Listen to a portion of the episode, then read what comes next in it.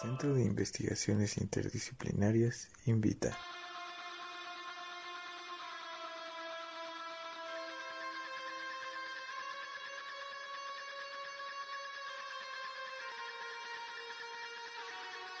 Dicen que la vida solo tiene sentido porque se acaba. Es decir, pensar el qué, cómo, por qué ante esta interrogante marca nuestra vida y nos permite sobrellevar la incertidumbre. En este episodio abordaremos estos y algunos temas más a partir de la cultura del apocalipsis. Ponte cómodo. Comenzamos.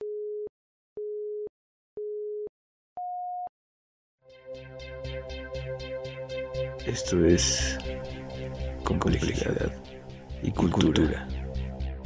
El podcast del sí.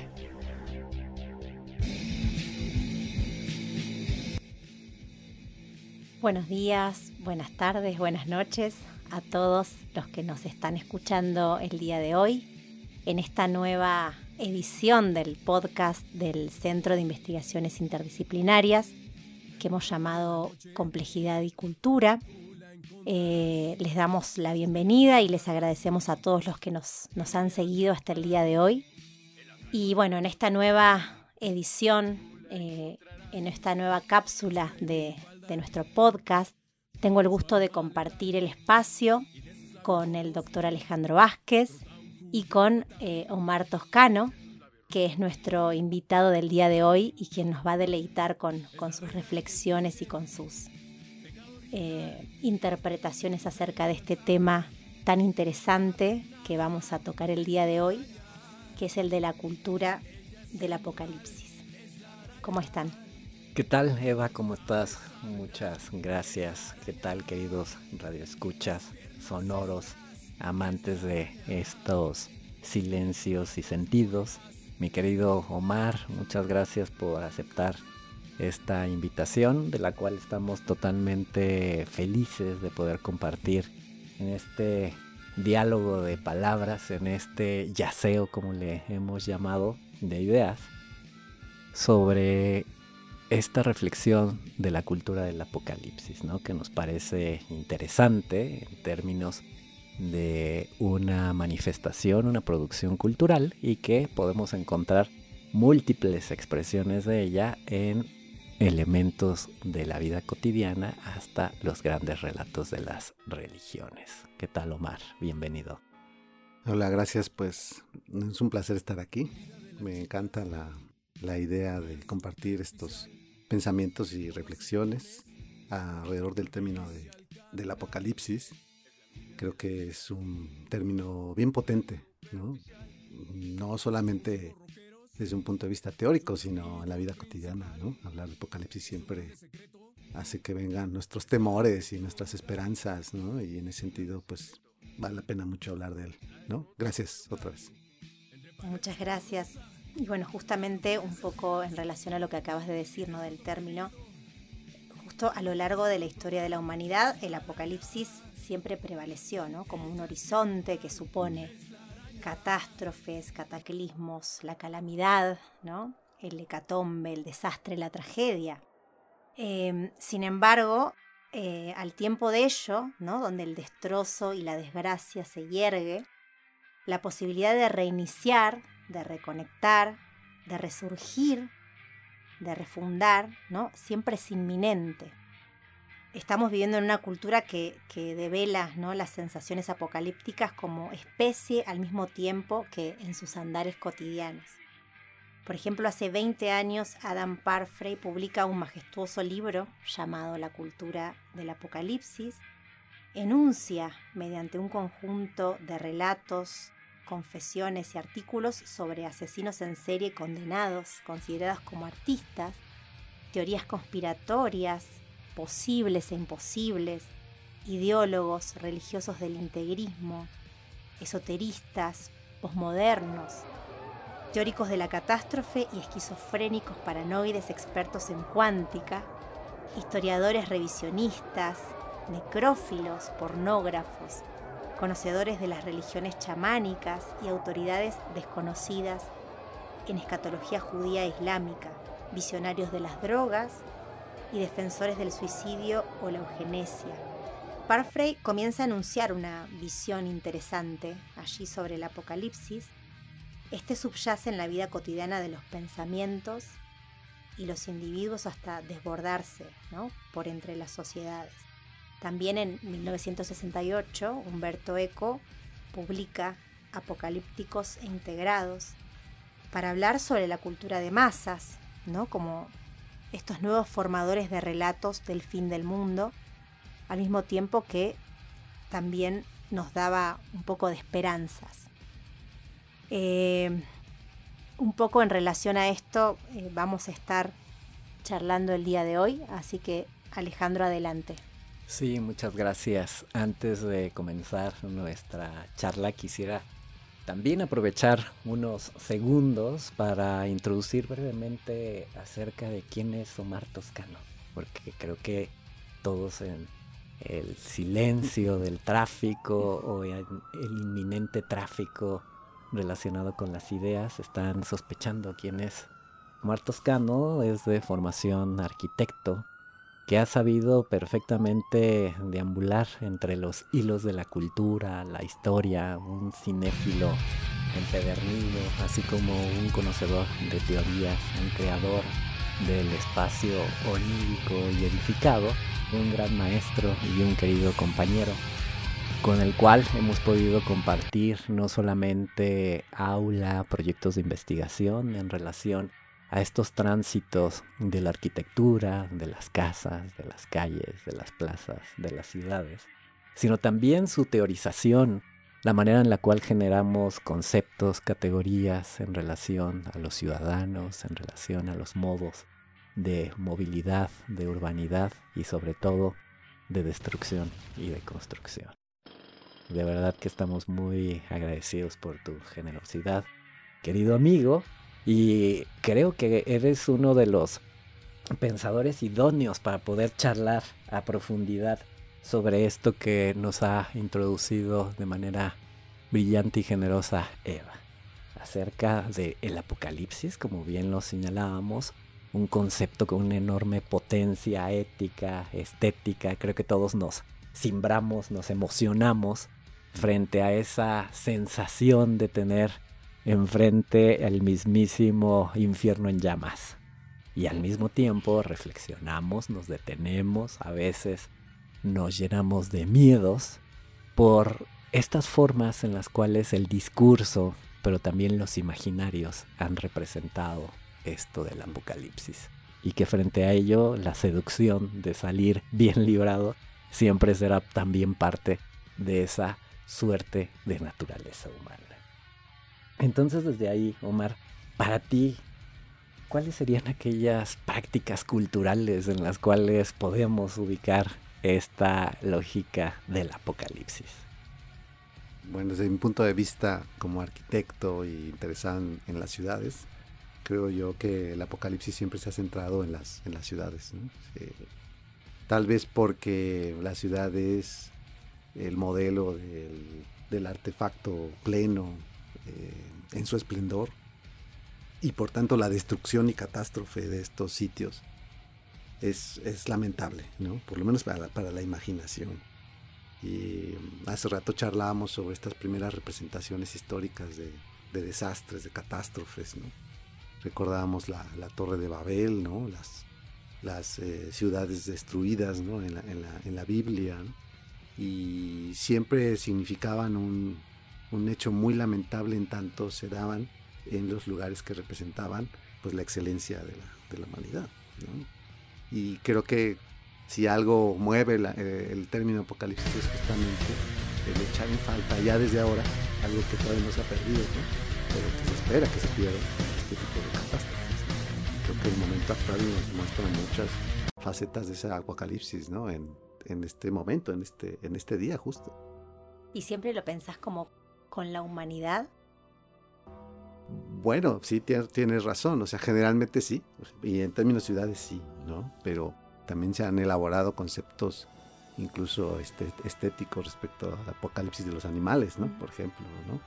Y, pero sí, en general, no nos lamentamos por, por los animales, sino por nuestras obras, ¿no? Ya ni siquiera por, por las personas. Estoy recordando, por ejemplo, este género muy famoso en la Edad Media, que era el de la victoria de la muerte, ¿no? Y era siempre esta destrucción, ¿no? Del, esplendor, de lo logrado, digamos, en la humanidad, y que era em, nivelado por la muerte, ¿no? Que a, todos tocaba, ¿no? Y, democratizaba de alguna manera esto. Sobre todo en los cambios de milenio, pues la, esperanza de esperanza y temor simultáneo, ¿no? De la llegada del fin del mundo. Y yo creo que nunca se ha apartado este género del, arte y, del pensamiento estético. Y un poco en relación a esto que estás comentando, ¿vos crees que, que, el humano por naturaleza es apocalíptico? Creo yo que hemos elaborado en la modernidad un concepto del tiempo, en el cual el fin de, nuestro ciclo se vuelve el referente de nuestra vida. En la, en la, antigüedad era el origen y el pasado, no el referente pero ahora casi todas las referencias a, nuestra, a medir nuestra vida, a planear nuestros ideales tienen que ver con la cesación de la vida, en lo individual y en lo colectivo. Entonces en ese sentido creo que sí, que en la modernidad todos somos apocalípticos en ese sentido de que ese es el punto final, la plenitud y, cesación de nuestra, de nuestra, vida, en los individuos, en la, en la, cultura. Por tanto creo que sí, aunque evidentemente también es eh, un tema de, cultural, ¿no? ¿no? ¿no? todas las culturas tienen esta misma visión del apocalipsis, Uno de los espacios que hemos encontrado desde las teorías, desde las narrativas, desde los imaginarios, las imágenes, siempre han acompañado como estas expresiones de en dónde vemos el, el apocalipsis, en dónde lo sentimos, en dónde lo ubicamos, muy bien señalaba Omar acerca de la destrucción de los muros, ¿no? Siempre la caída de aquellos inventos, aquellos artefactos, llámese templos, llámese edificios gubernamentales, llámese también ahora grandes emporios empresariales, forma parte como de estos reflejos. Y sin embargo siempre lo estamos relacionando como con la caída.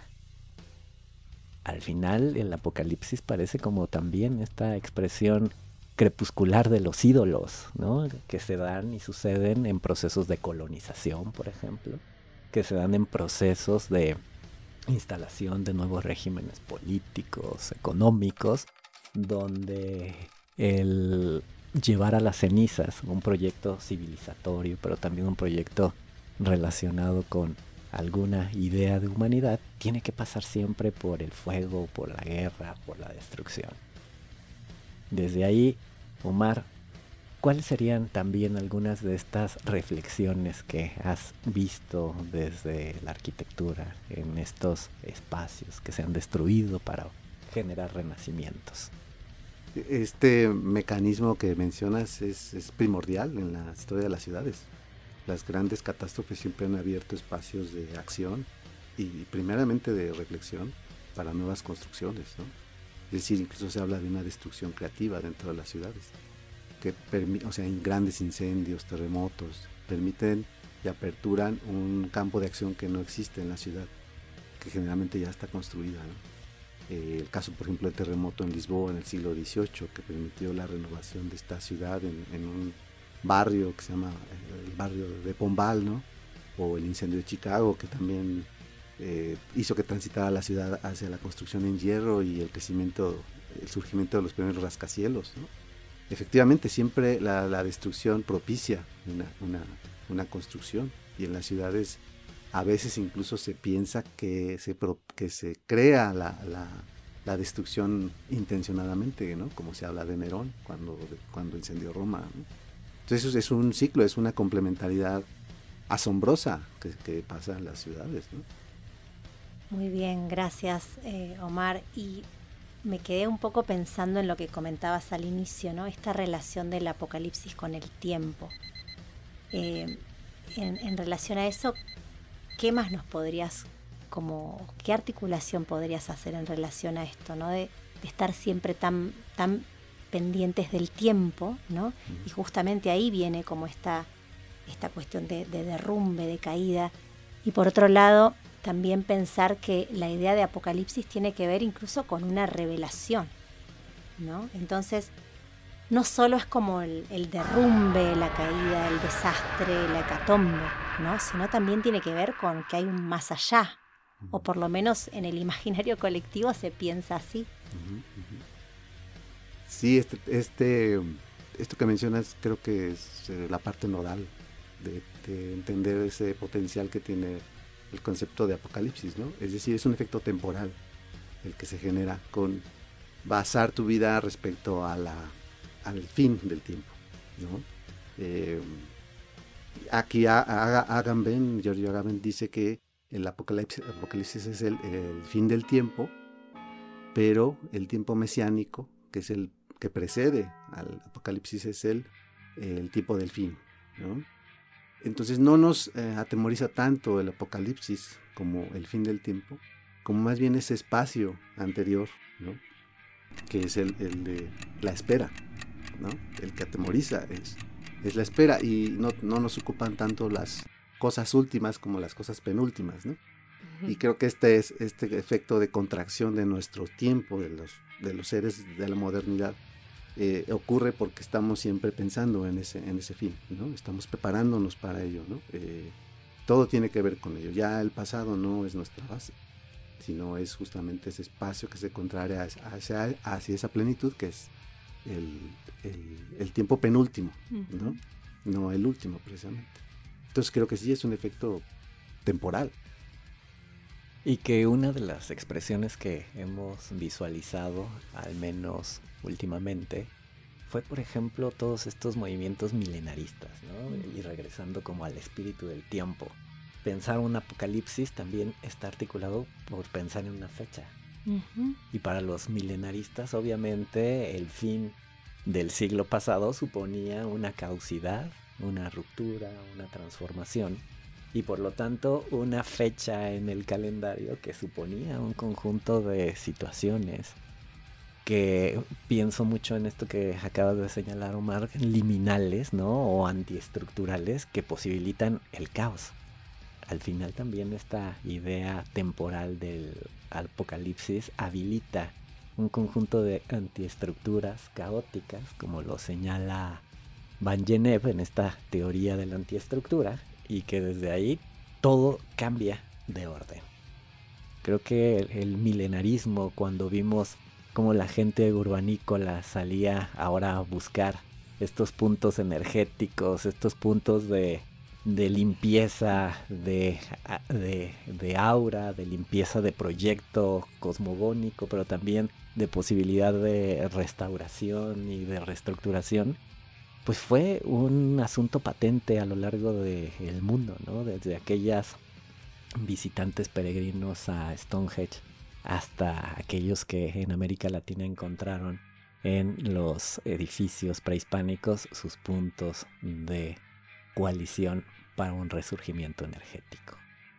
Creo que desde ahí también el tiempo ha estado como muy muy presente para atisbar e indicar en qué momento caduca como ese periodo.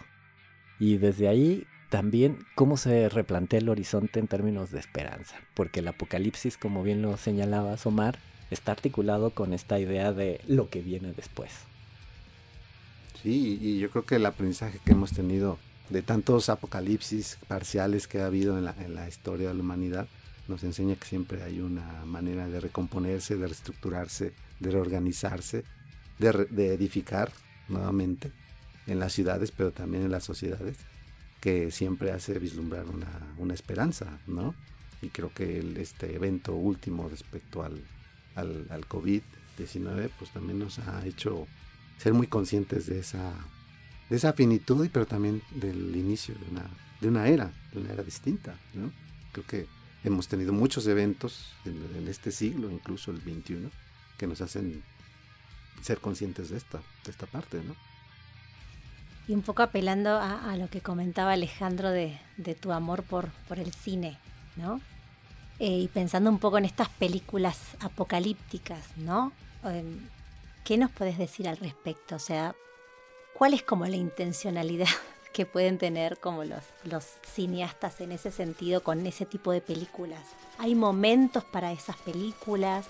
Eh, a veces me parece que, hay como una suerte de moda, ¿no? O, de ciertas ideas que se dan en el, justamente en el imaginario colectivo, en, en, determinadas sociedades, en determinadas culturas, que hacen que se hable de determinado tema, ¿no? Y esto del apocalipsis en el cine es algo que ha estado presente, ¿no? Por un, buen tiempo.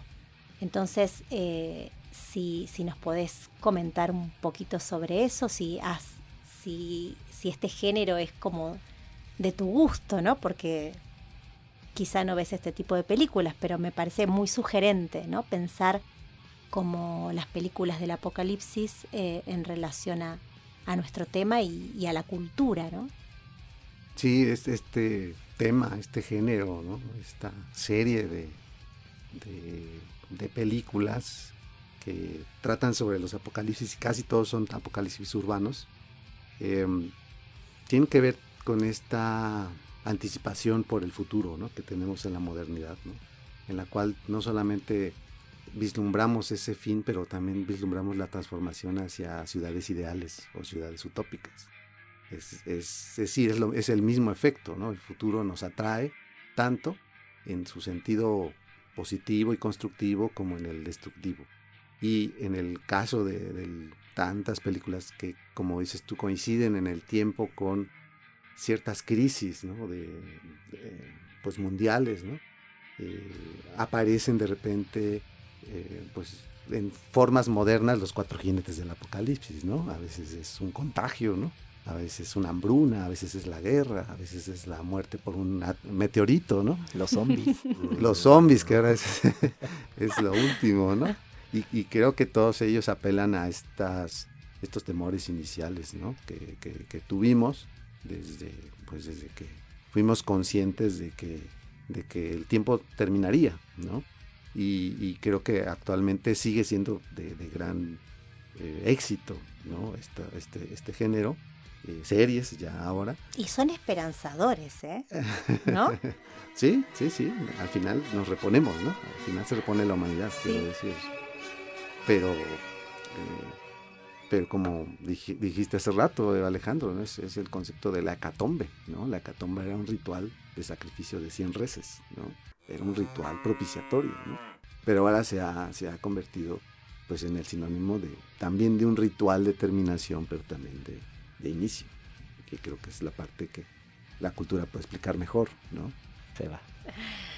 Bueno, eh, después de, haber charlado sobre distintos, en realidad como conceptos alrededor de esto de la cultura del apocalipsis, eh, ¿cómo podrías em, terminar, articular la idea del apocalipsis con, con el tiempo, con el cine, con con la revelación.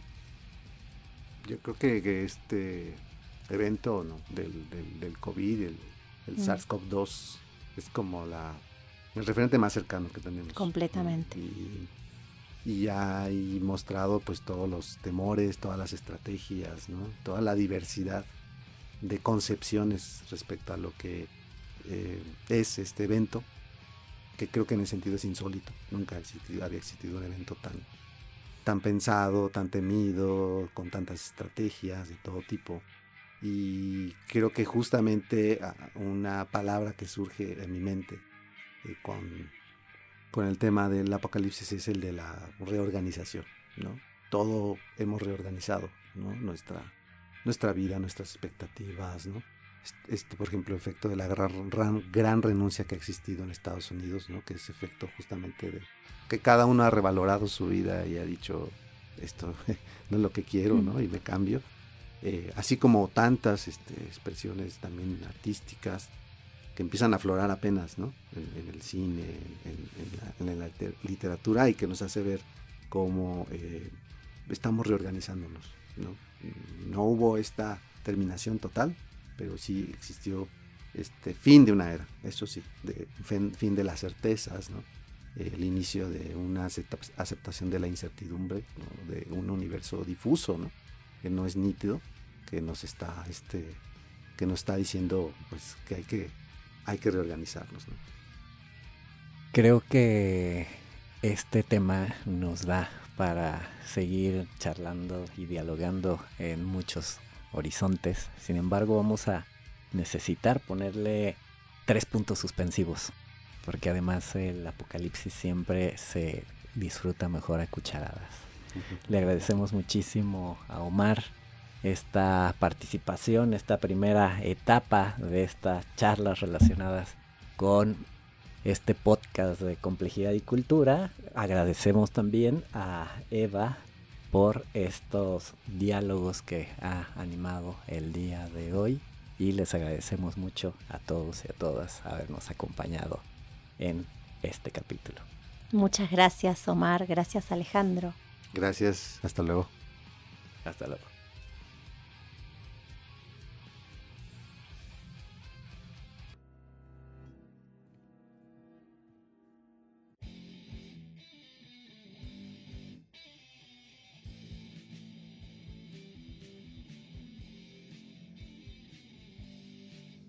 Para nosotros ha sido un placer tu compañía.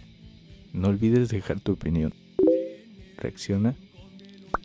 Comparte. Ya estamos grabando un nuevo episodio para ti. Hasta pronto. Este podcast fue grabado en el estudio del Laboratorio de Educación y Mediación Intercultural de la Facultad de Filosofía de la UAC, con el apoyo de grabación y edición Eduardo Vicente. Guión, doctora Eva Fernández y doctor Alejandro Vázquez. Voz en off y realización, Héctor Alejandro Guzmán Covarrubias.